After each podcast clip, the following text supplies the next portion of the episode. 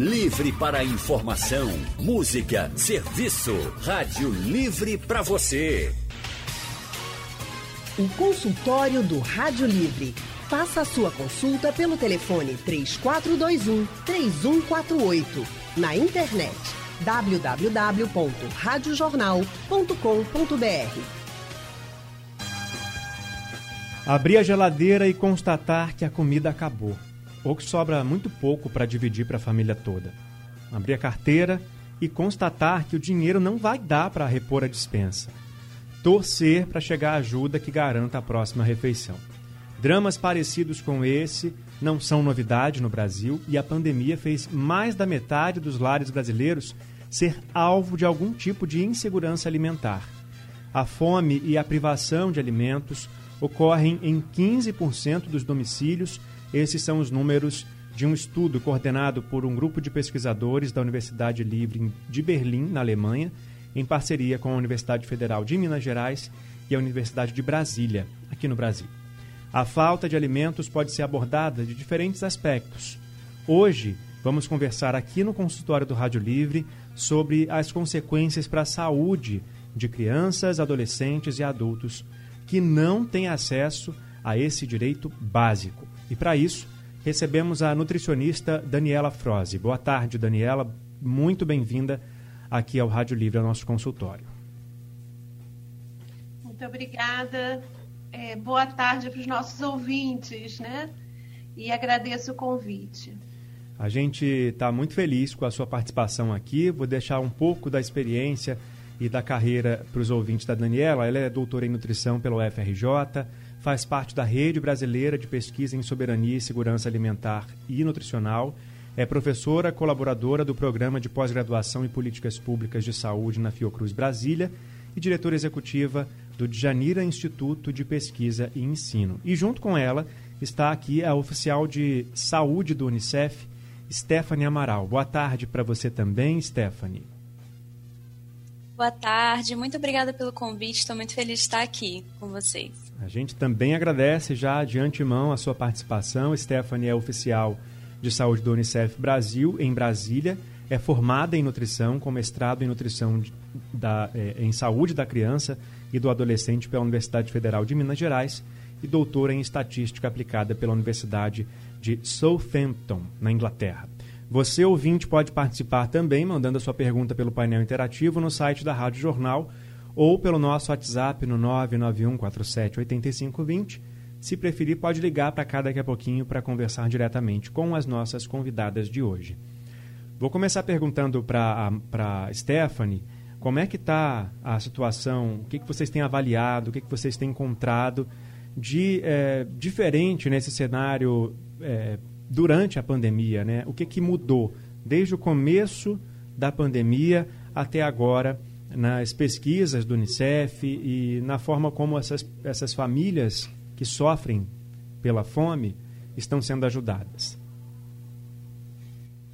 Bom, Leandro, é, nós no Unicef estamos tentando manter sempre uma avaliação do que está acontecendo com as famílias e principalmente o que está acontecendo com famílias que têm crianças e adolescentes. Porque demograficamente, né, a gente já encontra que essas famílias são um pouco mais vulneráveis. Então, fizemos dois estudos com o IBOP no ano passado. Um foi feito, uma ronda né, desse estudo foi feita em julho, uma ronda foi feita em novembro. E o que a gente observou nesses resultados do estudo foi um aumento muito considerável na insegurança alimentar. Então, por exemplo, em julho, 6% dos participantes informaram que deixaram de comer porque não tinham comida, não tinham dinheiro para comprar comida. Esse valor mais que dobrou em novembro. Né? Em novembro, nós tivemos 13%, o que representa em torno de 21 milhões de brasileiros. Então, nós temos observado essa questão de um aumento da insegurança alimentar de pessoas que não têm dinheiro para comprar. E claro que isso está muito associado com a questão da perda de emprego, da diminuição na renda, né, e todas as questões econômicas e sociais que estão sendo observadas na pandemia. Então, podemos dizer que o Brasil já vinha passando por um quadro de insegurança alimentar que que estava aumentando, né, visto com as pesquisas nacionais do, do IBGE, mesmo que foram produzidas em 2017 e 2018, já mostravam um aumento da insegurança alimentar. Só que com a pandemia, isso exacerbou, né? Ele aumentou e acentuou de uma maneira muito forte, muito rápida. Que tanto que refletindo nos nossos dados, né, uma diferença tão discrepante de julho para novembro. E são dados que se assemelham muito com esse estudo que você citou, né, feito com, em parceria com a Universidade de Minas Gerais. Bom, é, a gente tem inúmeros estudos sendo realizados é, no país em relação à fome, né? Ao longo do consultório de hoje, de hoje, a gente vai citar outras fontes, outros dados também, e todos eles é, revelam a mesma realidade, a mesma dificuldade, o mesmo drama e o mesmo desafio que todos os brasileiros que têm condições podem atuar na participação para poder combater é, esse tipo de, de, de, de, problema social agravado pela pandemia.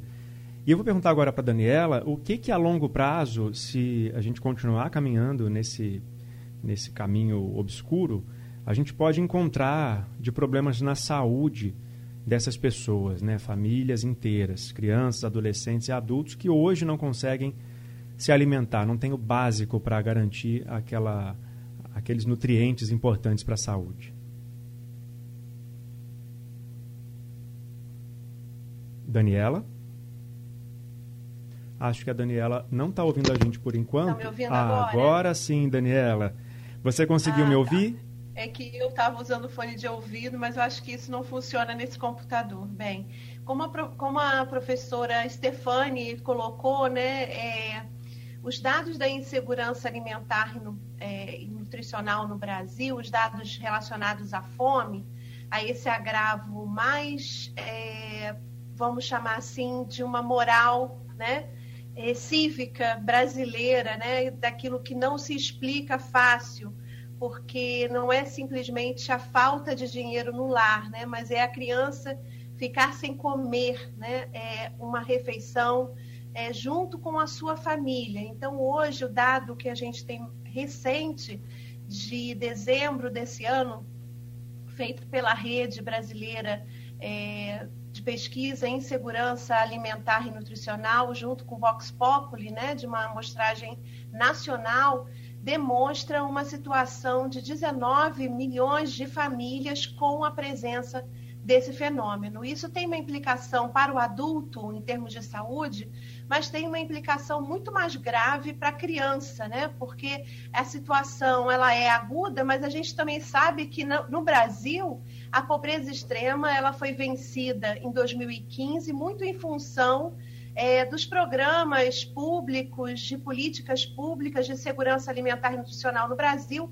que existiam naquela época e que foram desfeitas ainda no governo Temer, depois seguida no governo Bolsonaro, né?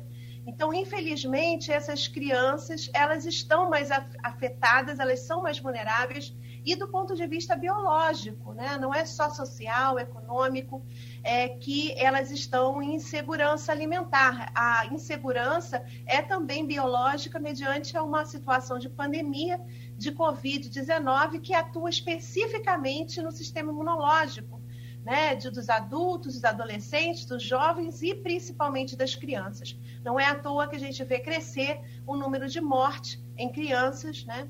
E os dados, é, se a gente for fazer o cruzamento desses dados, muito provavelmente esses dados também estão relacionados à pobreza, né? E à pobreza extrema.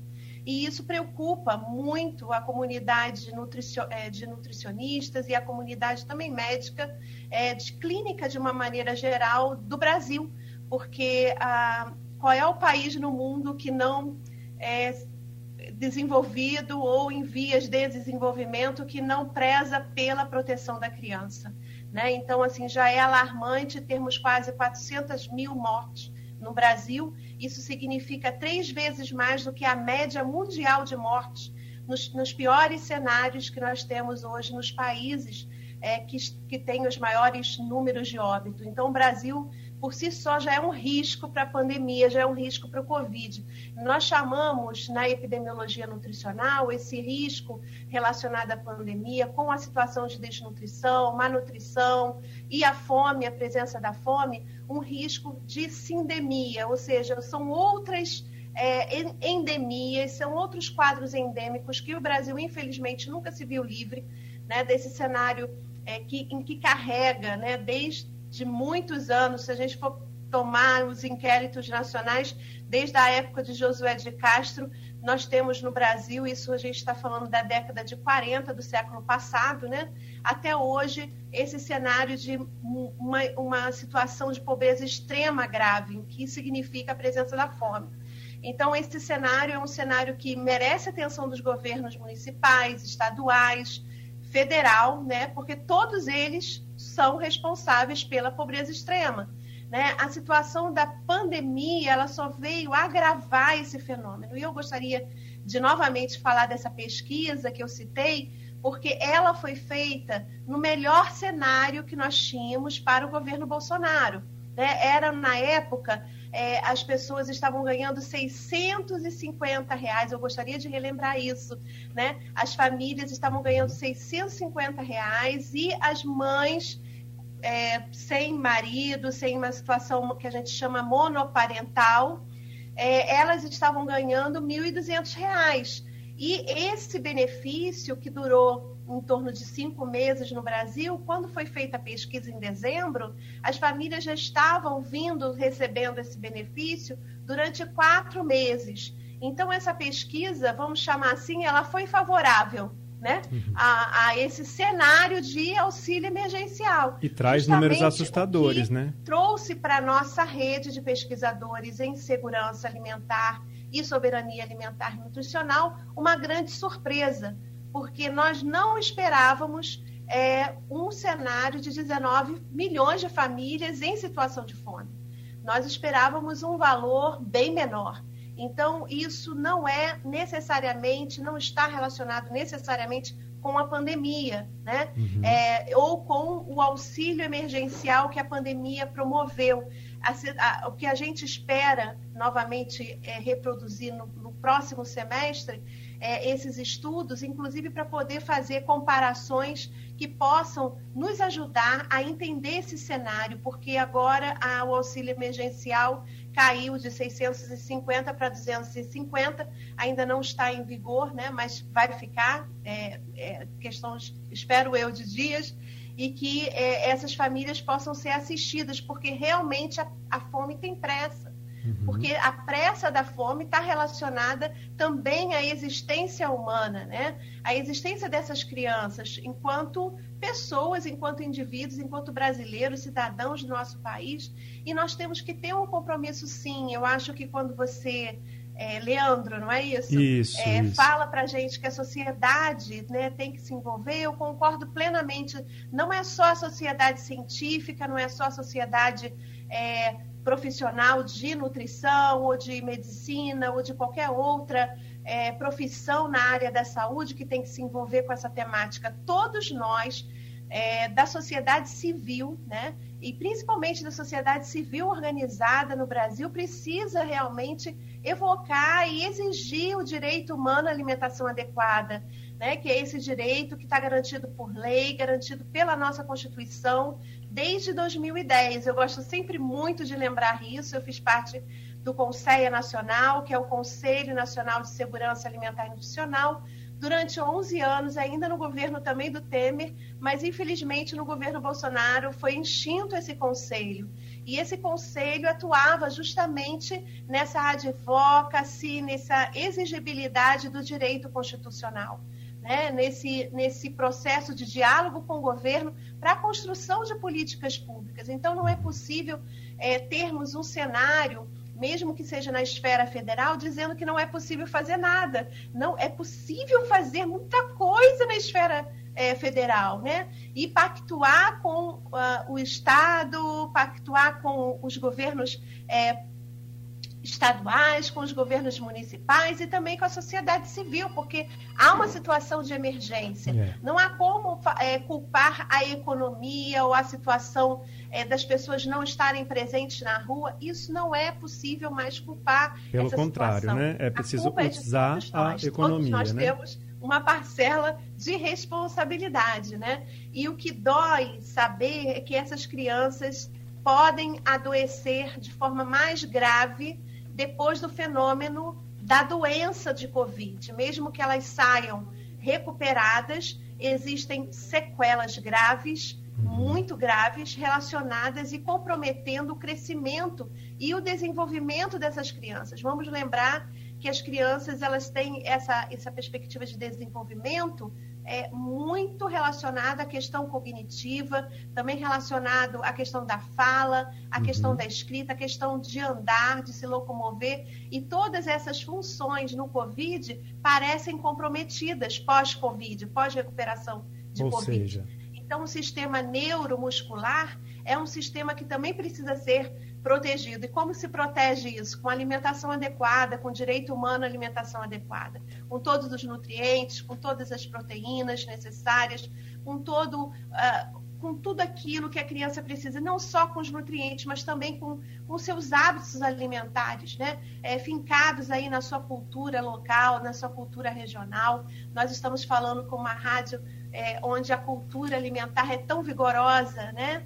É. É, os nossos ouvintes provavelmente são é, da região Nordeste, onde a cultura faz parte do processo desse processo de alimentar as crianças de uma forma mais vigorosa, de uma forma muito mais afetiva também, de uma forma simbólica também e também nutricional. Então, a importância realmente da nossa sociedade lembrar que é direito, né, que é direito à alimentação no Brasil. Já falamos aqui outras vezes de alimentos regionais e da riqueza nutricional que a cultura nordestina oferece no prato quando a comida está chegando nas casas das famílias, né?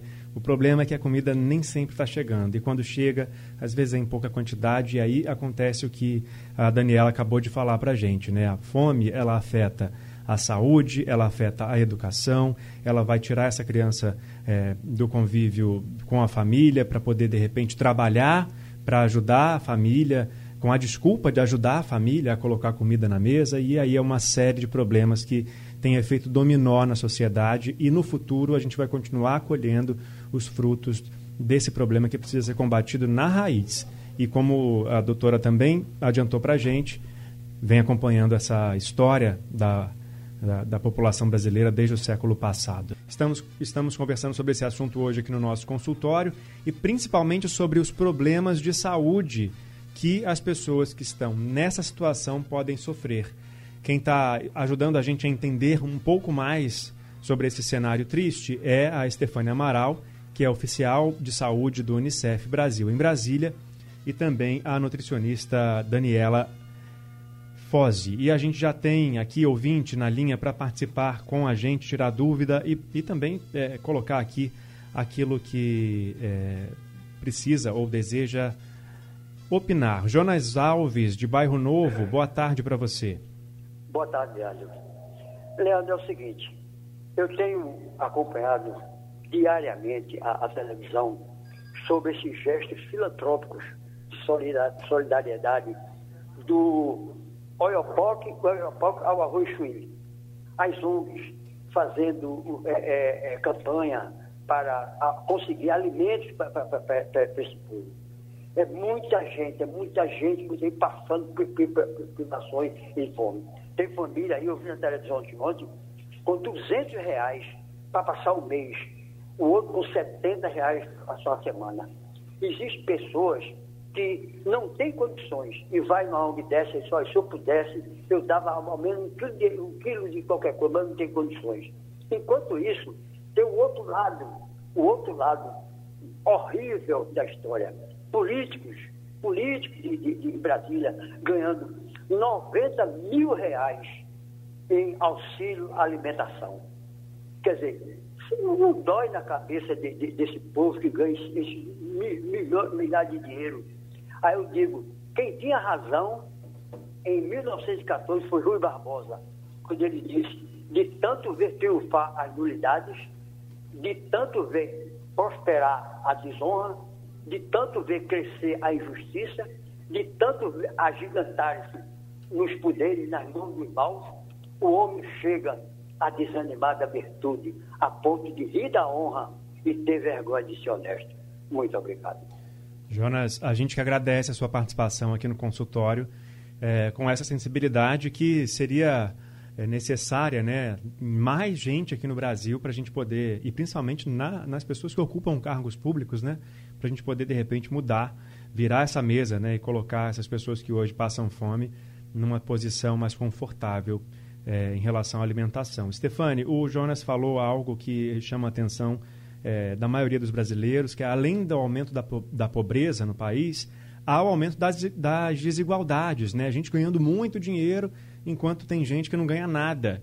E como é que ah, o aumento da desigualdade social dificulta o trabalho é, para combater a fome no país? É, obrigada, Jonas, pela sua fala, que acho que foi muito muito interessante, muito importante nesse momento. Veio a calhar tudo que você disse. É, realmente o Brasil, ele, ele, o Brasil tem uma desigualdade já desde sempre, né? Uma desigualdade que a gente não não consegue acabar com ela. E eu diria que a pandemia, ela veio e acentuou isso muito mais. Então, hoje em dia, a gente vê que obviamente, aqueles que são mais vulneráveis, que estão num estado maior de pobreza, que já estavam nessa situação de pobreza antes da pandemia, são os que mais foram afetados novamente durante a pandemia e que estão em uma situação pior se comparada né, com, a, a, com as outras pessoas. Claro que a gente vem observando também é, pessoas que estavam na classe média, que também estão tendo uma diminuição considerável da renda, começando a enfrentar é, algum período de insegurança alimentar. Mas, voltando na pesquisa que foi realizada pelo Unicef, né, é, que eu tinha dito que 13% mais ou menos tinham dito que estavam nesse quadro de insegurança alimentar. Quando a gente olha por classe social, as classes D e E essa porcentagem chegou a 30%. Então, para a gente ver como que a desigualdade, assim, ela é tão grande que aqueles que são mais, mais vulneráveis são os que mais estão sofrendo. E aí, o Jonas também levantou essa questão da solidariedade, que tem sido muito importante nesse momento. Porque, é, como já foi dito aqui, a fome ela tem pressa, gente. Quem está com fome precisa de comida agora, precisa de comida para ontem, não é para amanhã. Não dá para a gente esperar os políticos resolverem, fazer é, políticas públicas, resolverem é, pensar em maneiras de, de enfrentar isso. Né? É, os processos são demorados. E quem está com fome, está com fome hoje. A criança que está com fome hoje. Né, o tempo não volta para ela mais. A criança ali que está sofrendo alguma perda de desenvolvimento cognitivo, perda no seu crescimento, no seu desenvolvimento, não vai chegar mais ao seu potencial, o dia não volta para ela. Né? Já se passou um ano que a gente está nesse quadro de pandemia que tem piorado, infelizmente, e é um ano que, para a criança, não volta atrás. Eu sei que, que os cuidadores, os pais, eles estão fazendo o que podem, né? Mas a gente sabe sim que é, os impactos secundários da pandemia nas crianças, não estou falando nem de criança que pega Covid, mas estou falando de crianças em geral. Os impactos secundários da pandemia nas crianças, elas são muito maiores, muito maiores. Né? A nutrição ela é fundamental para que a criança se desenvolva adequadamente, para que ela cresça adequadamente. Né? Então, tem um impacto muito grande. Nessa questão de, de desigualdade, né, a solidariedade ela é importante porque ela vem e ajuda muito as pessoas que estão ali precisando, mas é, não conseguimos alcançar todos, né? E ainda vemos um quadro muito difícil de ser enfrentado aqui no Brasil os mais, mais vulneráveis, né, as pessoas que às vezes que estão na periferias, que estão em, em municípios muito longínquos, às vezes não conseguem ainda ter acesso nem ao alimento, nem acesso ao serviço de saúde. Então, acho que é importante também colocar algumas outras faces da desigualdade que a gente está observando agora, dessa questão de segurança alimentar. Porque a pandemia ela acentuou a insegurança alimentar no caso de pessoas que não têm acesso a alimento nenhum ou que têm menos acesso a alimento e aí estão deixando de comer. Mas a pandemia também acentuou o número de pessoas que está tendo acesso a alimentos pobres em nutrientes. Então, eu estou falando aqui do que a gente chama de alimentos ultraprocessados, é, que são esses alimentos industrializados, alimentos é, comprados em pacote, que são alimentos geralmente pobres em nutrientes e ricos em açúcares, gorduras, né, sódio, e que não fazem bem para a criança, não vão ajudar a criança a se desenvolver, apesar de às vezes encher a barriga, né? Então, a gente vê também já era algo que vinha acontecendo antes da pandemia e que agora também acentuou. Na, na, nossa pesquisa do Unicef, é, a gente vê isso também. 29% das pessoas falando que teve aumento no consumo de alimentos, desses alimentos ultraprocessados durante a pandemia. Então, estou falando, por exemplo, numa periferia é, em que tem uma lojinha de conveniência que vende aquele tipo de refrigerante ou salgadinho do mais barato possível, que a família tem condição de comprar, que vai deixar talvez a criança feliz naquele momento, tem um sabor que a criança gosta, que inclusive é um sabor viciante, mas aquela mesma pessoa, ela não tem um acesso a frutas e verduras, ela não tem acesso a outros alimentos que são importantes, que trazem nutrientes para a criança, né? A gente viu um absurdo que foi o caso do aumento do arroz e do feijão, que eh, são alimentos base da população brasileira, e nem isso mais as pessoas estavam dando conta de comprar. É, então, assim, urge mesmo é, uma indignação nossa em relação às políticas públicas que não estão.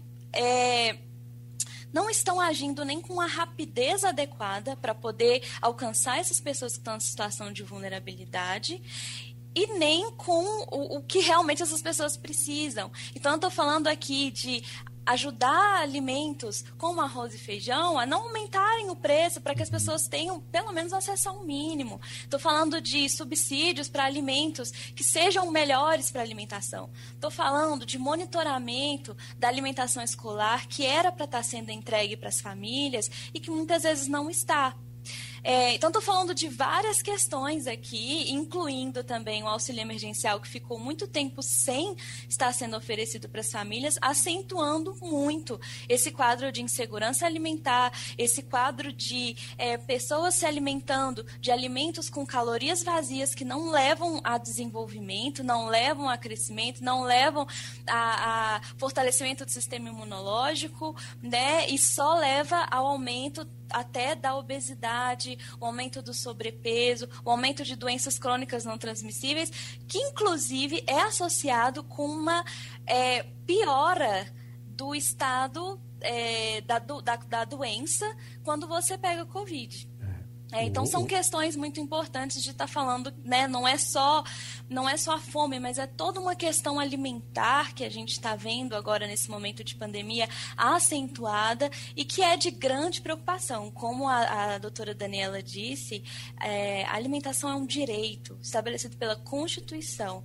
Então é, é preciso agir, é preciso agir agora, é preciso chamar atenção para esse assunto, é preciso né, que todos se mobilizem a começar é, de nós, da sociedade, da sociedade civil, das instituições né, que estão doando e principalmente das políticas públicas que deveriam estar alcançando essas crianças e esses adolescentes. É, e, como a, a Stefani disse, políticas públicas não só direcionadas especificamente para alimentação, porque quando a gente tem aumento de combustível, por exemplo, isso reflete lá no preço final do alimento para o consumidor, porque a maior parte dos produtos no Brasil é transportada por rodovias, em caminhões, que precisam do combustível para é, se locomover. Quando há um aumento no gás de cozinha, isso vai interferir no acesso à alimentação das famílias, porque elas não vão ter dinheiro para comprar o gás.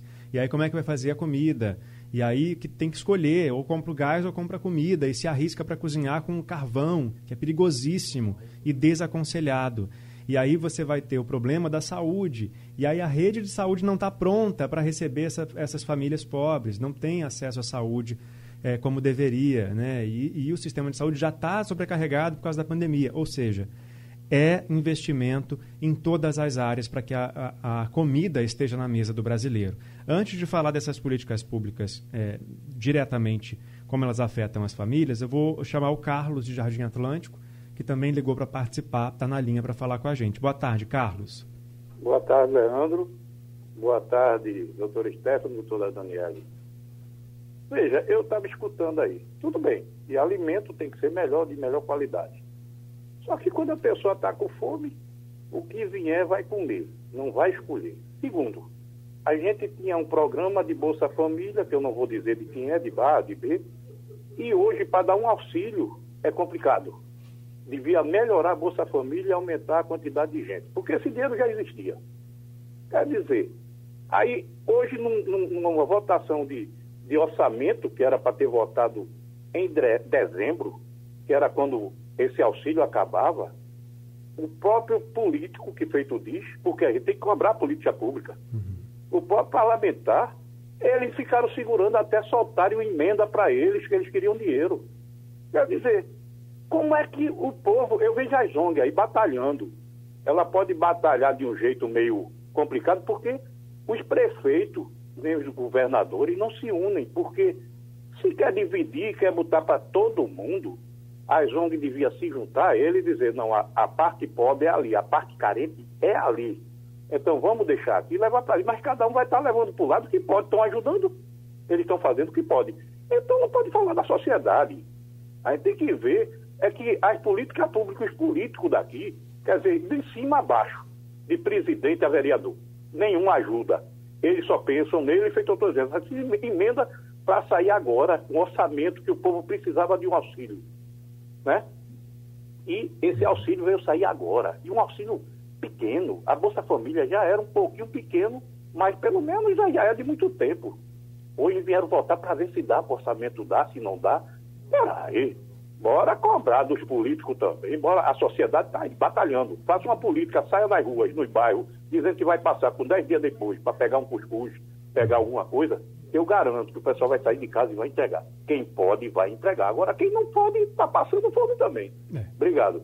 Obrigado você, Carlos, pela sua participação aqui com a gente. E aí, Daniela, também tem uma questão que o Carlos levantou aí, que a pessoa que não tem o que comer vai comer o que tiver, né?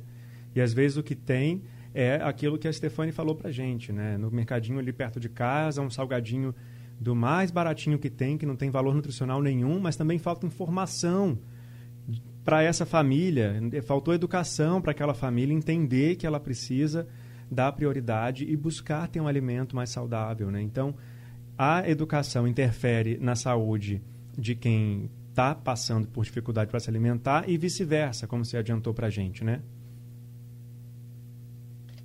Na verdade, eu sou bem favorável que o, ao que o último ouvinte nos trouxe aqui eu acho que não é uma questão de educação, né? Uma pessoa que está com ausência de comida em casa, ela vai comer o que está chegando, né? Na verdade, ela não tem renda nem para comprar o um salgadinho na, na, na, mercearia, e a Stefani vai concordar comigo. Uhum. Quando a gente está falando de extrema pobreza, a pessoa não tem renda para se alimentar, é totalmente diferente da pobreza. No cenário de pobreza, a fala da Stefani, quando ela se refere aos desertos alimentares, né, que estão relacionados a essa ausência da disponibilidade de alimentos é, naturais, orgânicos, enfim, que a gente chama aí de semiprocessados também, que seriam o arroz, o feijão, cereais integrais, etc. Né? Então, assim, quando a pessoa tem ausências é, é de, de, de, equipamentos públicos ou privados que disponibilizam esses alimentos mais saudáveis, ela se encontra em risco alimentar, mas ela se encontra em risco alimentar dada a pobreza e dada a condição da periferia, mas a condição de periferia e de pobreza, ela ainda consegue se alimentar.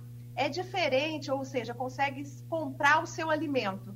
É diferente da pobreza extrema, quando a pessoa não consegue comprar o seu alimento.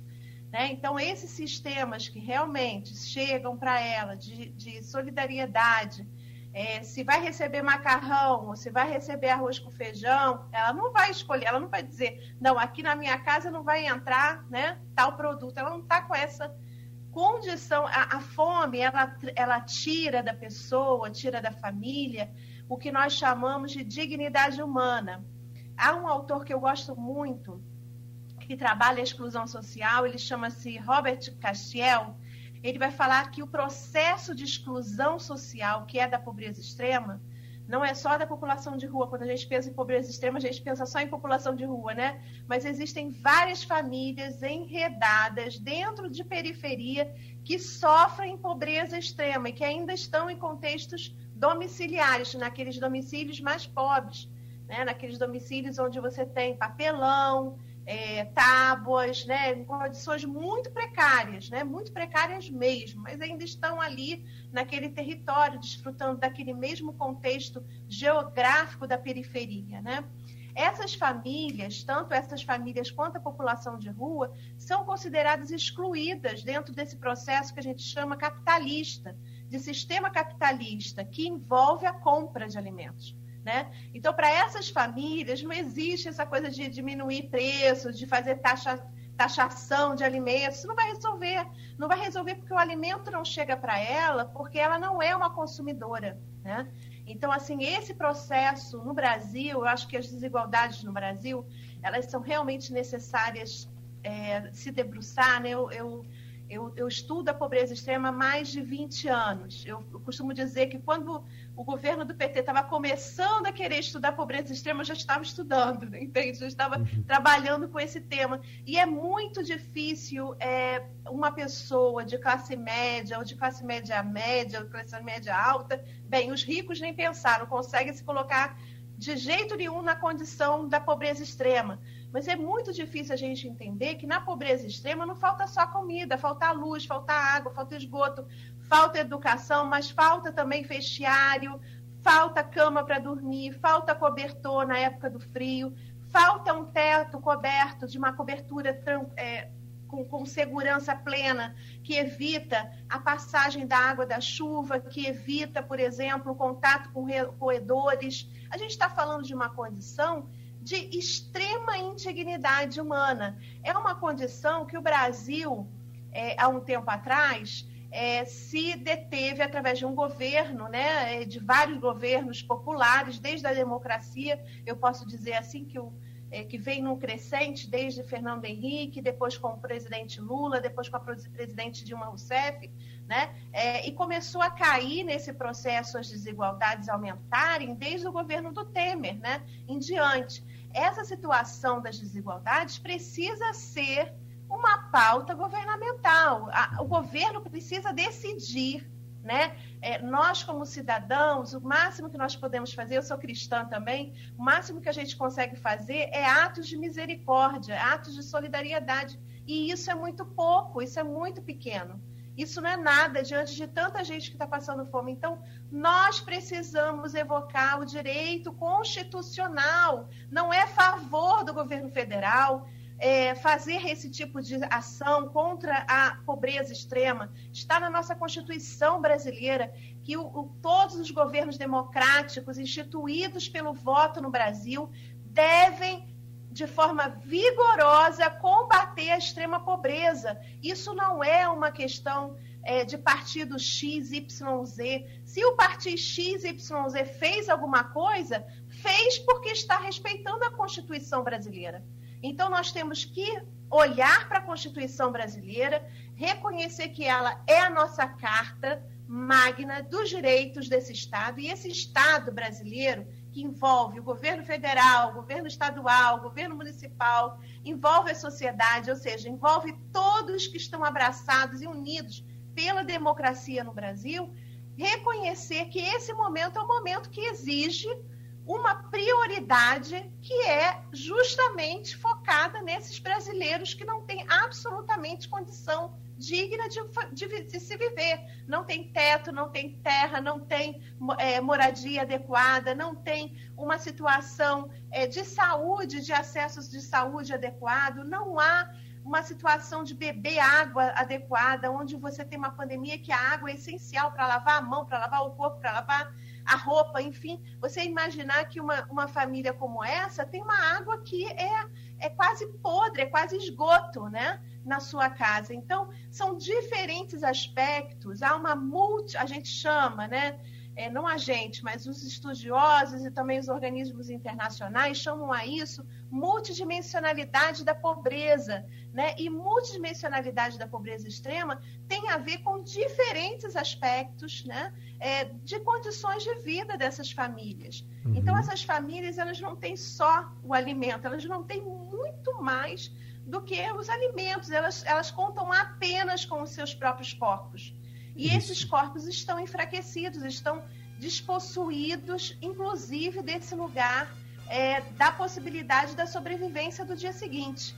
Então, assim, a, a, é, é para que todos os brasileiros e brasileiras se, se, se realmente fiquem indignados e que possam, de alguma maneira, exigir os seus direitos né, junto aos seus deputados federais, junto aos senadores né, que foram eleitos pelos estados é, e também ao governo federal para que ele cumpra o seu papel constitucional né, no combate à pobreza extrema. Né? Não... O combate à pobreza extrema hoje no Brasil era, deveria ser algo do passado. É. Nós já tínhamos superado pela ONU, a Unicef está aqui representada pela nossa oficial Stefani, ela sabe disso, ah, o Brasil saiu do mapa da fome em 2015, ele saiu de verdade do mapa da, da fome. Isso não foi lorota de governo nenhum, porque foi construção da sociedade civil organizada junto a um governo que atendeu o clamor da sociedade civil organizada. Né? Tá na nossa mão governo, também, né? Se vocês não fizerem isso,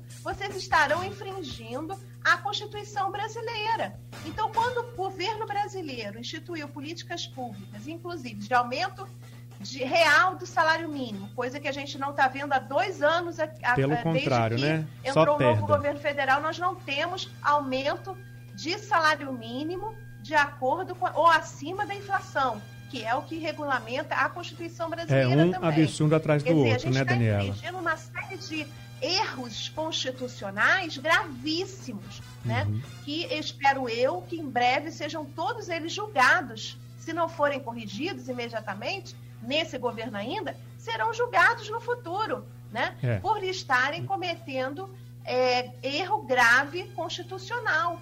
Né? Daniela. Então, assim, quando a sociedade brasileira evoca os seus direitos constitucionais, ela está configurando, né, se configurando participante ativo de responsabilidade né, social com os mais pobres. Daniela. É, não é, não estou querendo dizer que os pobres estão comendo bem, mas eu estou querendo dizer que há um, um contingente de 19 milhões de famílias hoje no Brasil que na época em que se assistia com a questão emergencial, estavam já passando fome.